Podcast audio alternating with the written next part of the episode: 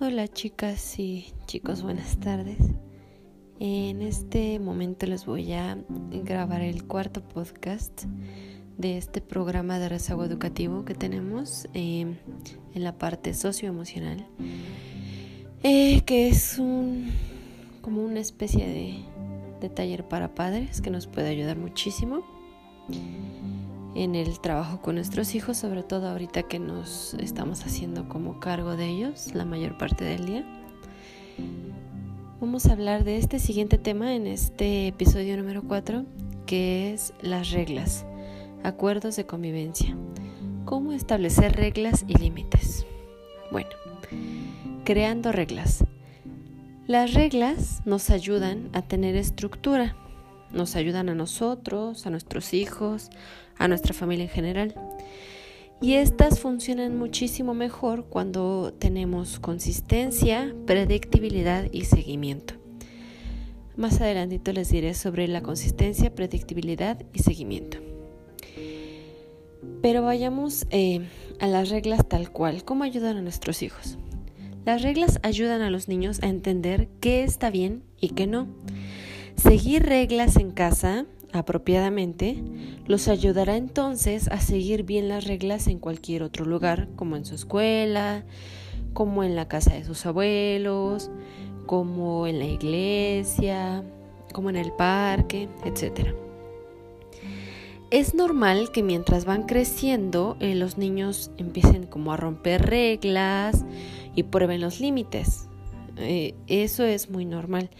A veces los niños rompen las reglas porque olvidan que existen, sobre todo los más chiquitos. Sin embargo, aún así, debe de haber consistencia eh, en la respuesta que damos cuando estas reglas se rompen, no importa que haya sido por olvido. Como mamás y papás tenemos que hacerlo cada vez para que siempre les quede claro.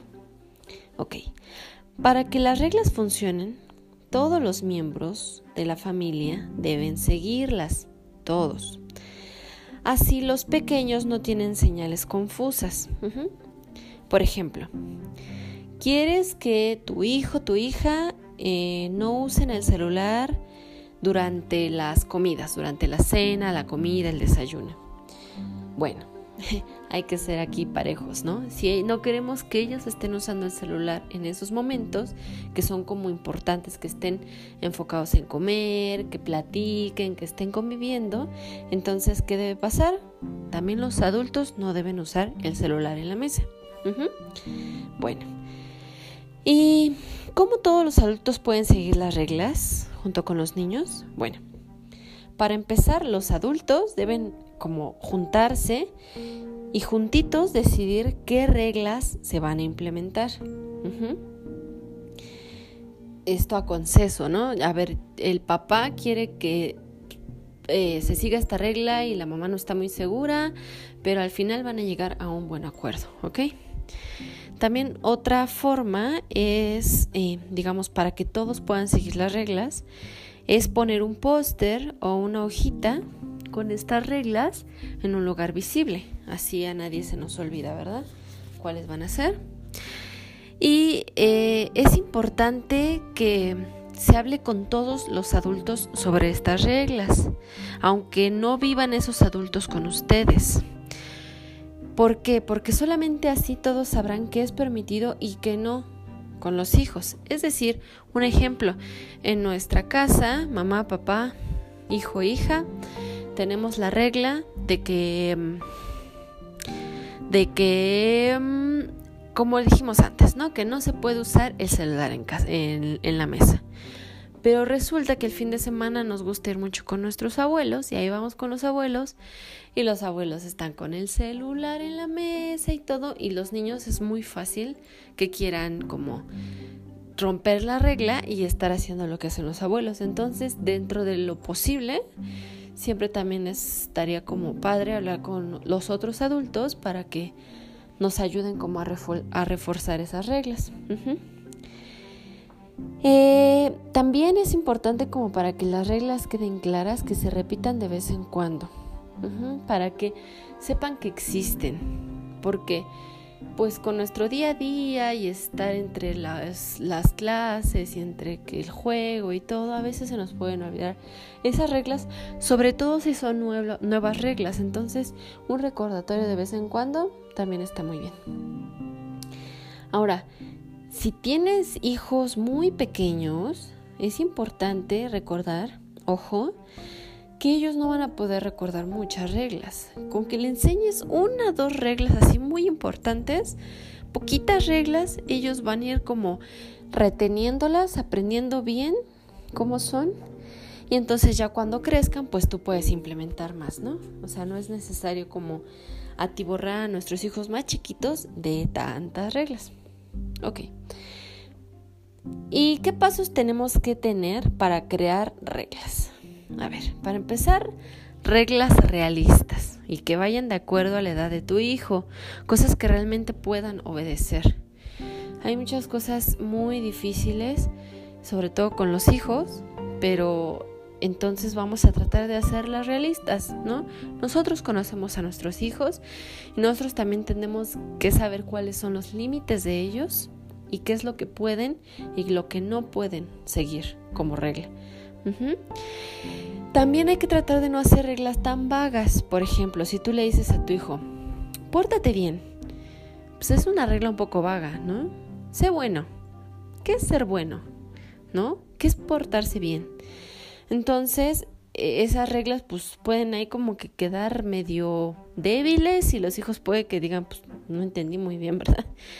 Entonces, puedes decirle, a ver, eh, quiero que te portes bien, es decir, que no hieras a alguien más, que no le pegues a los niños, que hay que tratar de hacer reglas un poquito más concisas.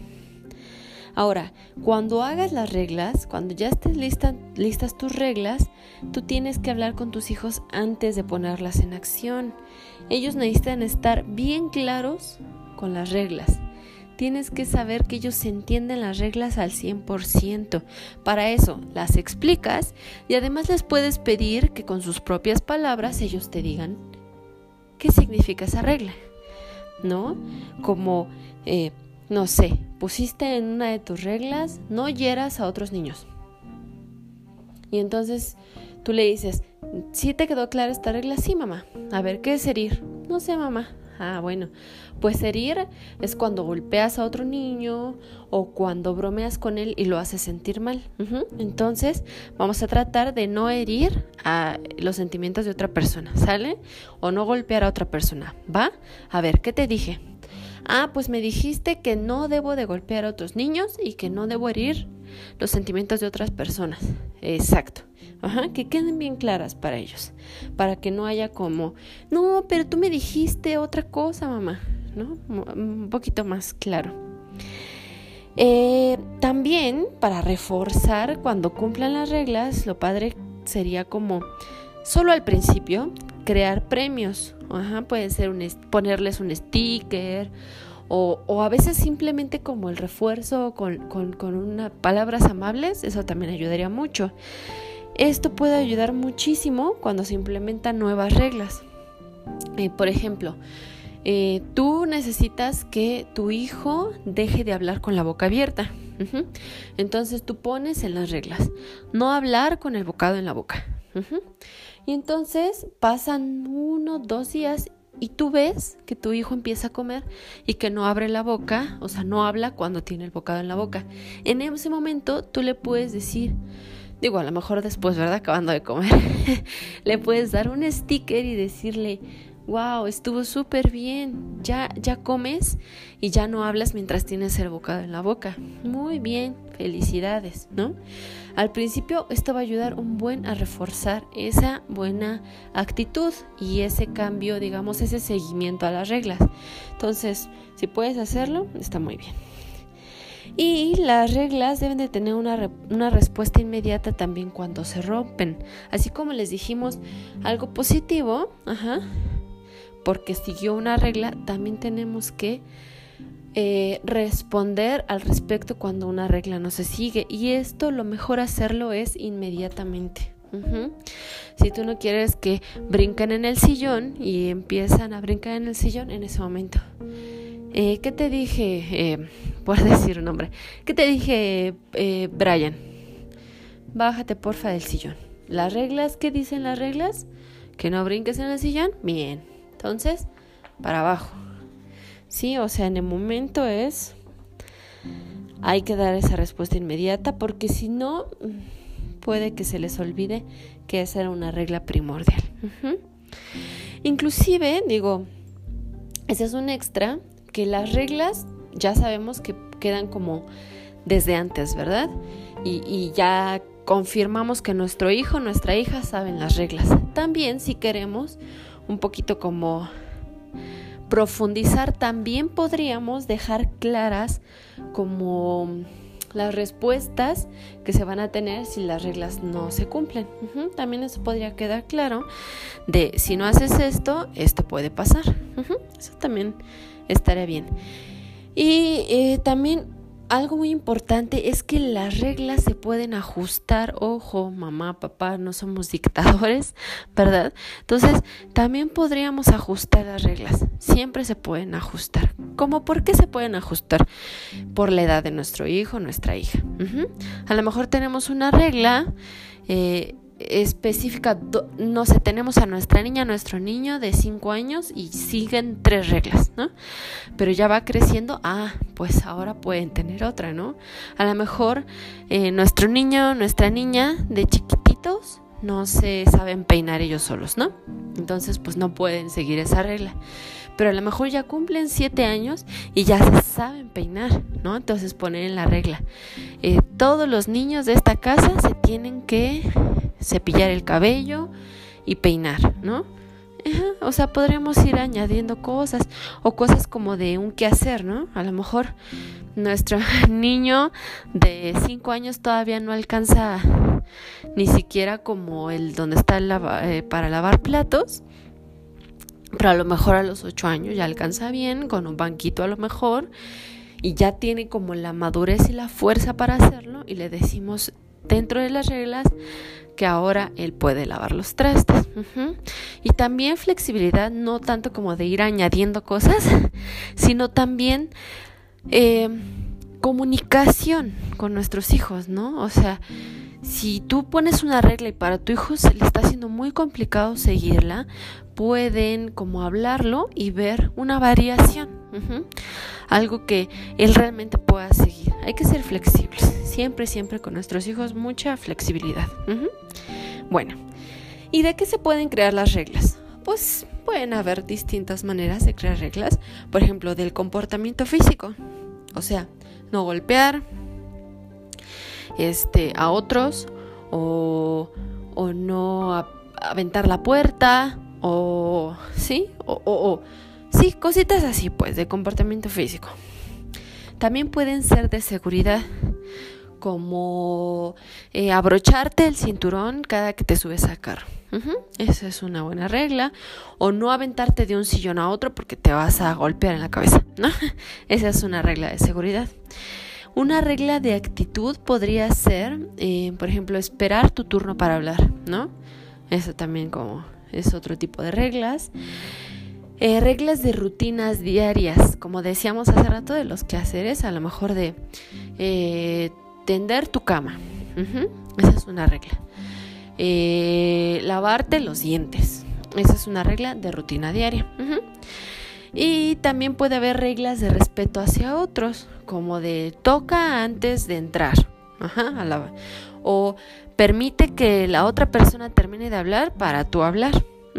Esas son como tipos de reglas que podemos tener. Todo esto nos puede dar una muy bonita estructura y si seguimos las reglas como bien, esto va a ser un tipo de disciplina positiva, muy positiva para nuestros hijos porque todo tiene que estar de antemano. Si nuestros hijos no saben de antemano qué es lo que necesitamos de ellos, nuestras expectativas en cuanto a su comportamiento, su eh, todas las reglas que tienen que seguir, ¿qué va a pasar? Él no lo sabe y él va a ir y se va a subir a la cama a brincar. ¿Y qué va a pasar? Pues la mamá, como nunca le explicó que no debe de brincar en la cama, le va a gritar, te estoy diciendo, Jesús, que no te subas a la cama, ¿por qué te subes y no sé qué? Puf. Entonces estamos enseñando desde una disciplina negativa. Lo que estamos provocando es este gritos y tamborazos y nadie se va a entender y entonces al final vamos a acabar hiriendo a nuestros hijos porque ellos ni enterados estaban de que ellos eso no podían hacer y vamos a acabar nosotros molestos, frustrados, cansados, etcétera. Entonces lo que buscamos con esto de poner límites y reglas es una disciplina positiva que nos ayude. Entonces, eh, para que las reglas funcionen, como les decía al principio, pues necesitamos de tres palabritas, ¿verdad? Muy importantes. Y les voy a definir bien qué es. Primero necesitamos consistencia. La consistencia está definida como duración, estabilidad y solidez. Ajá, entonces, si ya decidiste que tu hijo no debe de usar el celular en la mesa, te tienes que mantener firme, ni modo, aunque haya un caso diferente, aunque por ejemplo vayas eh, un día a la plaza y se compren una hamburguesa y estén comiendo bien rico y las dos, eh, no sé, mamá e hija estén comiendo bien rico sin el celular en la mesa. Entonces voltea tu niña y ve que en otra mesa está un papá con un niño y el niño tiene el celular en la mesa. ¿No? Entonces, oye mamá, pero mira, él, él está usando su celular mientras come. No importa, no vayas a querer sacar el celular corriendo y le digas, bueno, está bien, úsalo tú también, ¿no? Consistencia, ni modo. Sí, mi amor, él lo está usando porque su papá le dio permiso y así ellos lo hacen, pero tú y yo tenemos una regla, ¿te acuerdas? Entonces no podemos romper. Entonces hay que bien consistentes. Otra palabrita eh, es la predictibilidad. Esto no es como muy sencillo al principio, la predictibilidad se alcanza con el tiempo. Es decir, que su hijo sabe qué sucederá y cómo va a responder usted, como mamá, papá, eh, eh, dependiendo de la actitud que el niño haga. Pero esto se logra solamente con el tiempo. Ya las reglas en un punto eh, van a ser tan claras y tan precisas que su hijo va a saber qué va a pasar si él hace algo que usted sabe no va a aprobar. Entonces esto de la predictibilidad es algo muy bonito que se alcanza con el tiempo y siguiendo bien las reglas al principio, pero está muy padre. Y la última palabra es seguimiento. Hacer que las reglas se cumplan. Ni modo, nos, nos puede costar trabajo, pero se tiene que cumplir. El seguimiento es que no puedes decirle tres días a tu hijo que, que felicidades, uy, no rompiste las reglas, muy bien, muy padre, sí. Y después al quinto día ya se te olvidó a ti qué regla es y el hijo también, entonces ya empieza cada quien a hacer su, su, su vida sin esa regla que era muy importante y entonces se rompe todo, ¿no? Entonces siempre hay que tener seguimiento, ¿eh?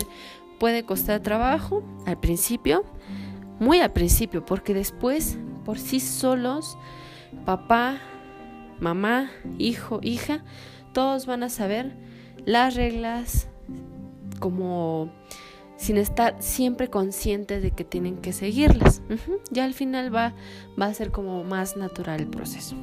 Bueno, pues ahora no les quería grabar un podcast de tanta duración y lo quería hacer un poquito más breve, ¿verdad? Porque a veces pues no nos da tiempo de escuchar mis podcasts que, que he hecho de son de más de 35 minutos. Hoy vamos a hacer uno breve, ¿vale? Y entonces solamente les voy a dejar una actividad que es en realidad que ustedes, supongo que algunas de ustedes, algunos de ustedes ya tienen las mm, reglas en casa, ¿cierto? No sé si tan precisas como las he marcado en el podcast, pero seguramente ya hay reglas, ¿no? Eh, específicas. Pero ahora sí lo que les quiero pedir en la actividad es que hagan sus reglas como desde principio, como les conté, primero si pueden platicar con si la crianza es totalmente de mamá o totalmente de papá solos, pues adelante, ustedes solitos las pueden implementar. Pero si hay otro adulto con quien tengan que decidir las reglas, va, primer paso, necesito que se pongan de acuerdo qué reglas van a poner. Segundo paso, necesito que discutan esas reglas con sus hijos, sus hijas. Que les digan, mira, estas van a ser las siguientes reglas, ¿cómo ves? ¿Y qué más reglas podríamos añadir? A ver, ¿qué reglas te gustaría que siguiéramos? Y en un consenso ya, primero de padres y luego de toda la familia, quiero que por último me ayuden creando un póster que ustedes van a, van a hacer, van a usar o una hojita con esas reglas. Quiero que le pongan creatividad, que sus hijos les ayuden a crear ese póster, esa hojita. Si la hacen a compu, pues que el niño ahí le meta mano y, ay, con esta letra y con este colorcito. Si es a mano, que a mí me encanta, como cuando más se usa la mano, es como que más padre para el niño. También, este, Vamos a ponerle azul estas letras del título. Y estas reglas que son de conducta, vamos a ponerlas en rosa. Y estas reglas que son de seguridad, vamos a ponerlas en rojo. Y a lo mejor tenemos por ahí una revista inservible, pues hay que ponerle unas imagencitas. O nos bajamos unas de, de internet, qué sé yo. Lo que entonces lo que les voy a pedir es eso. Hagan su póster o su hojita con las reglas que ustedes hayan discutido y que van a empezar como a implementar más claramente. Y por último, pues que me saquen una fotito de ese póster o de esa hojita y me lo manden para llover. Nada más quiero eso. Y obviamente si me pueden dar retroalimentación sobre este podcast, les agradeceré mucho. Y retroalimentación de cómo llegaron al acuerdo de qué reglas, cómo estuvo cuando empezaron a crear su póster, todo ese rollo, ¿vale? Y bueno, pues eso y lo que quieran discutir al respecto, muy, muy agradecida voy a estar con ustedes, ¿vale? Pues muchas gracias, esta vez duró solamente casi 23 minutitos, pero espero que haya sido algo que realmente pueda ayudarlos. Eh, como en esta convivencia que están teniendo de, de más horas con su hijo, con su hija, y que les pueda ser de mucha utilidad, de verdad. Bueno, pues espero su retroalimentación, eh, su fotito y muchísimas gracias. Un abrazo. Este es el fin del podcast número 4 sobre límites y reglas en la familia. Gracias, buena tarde.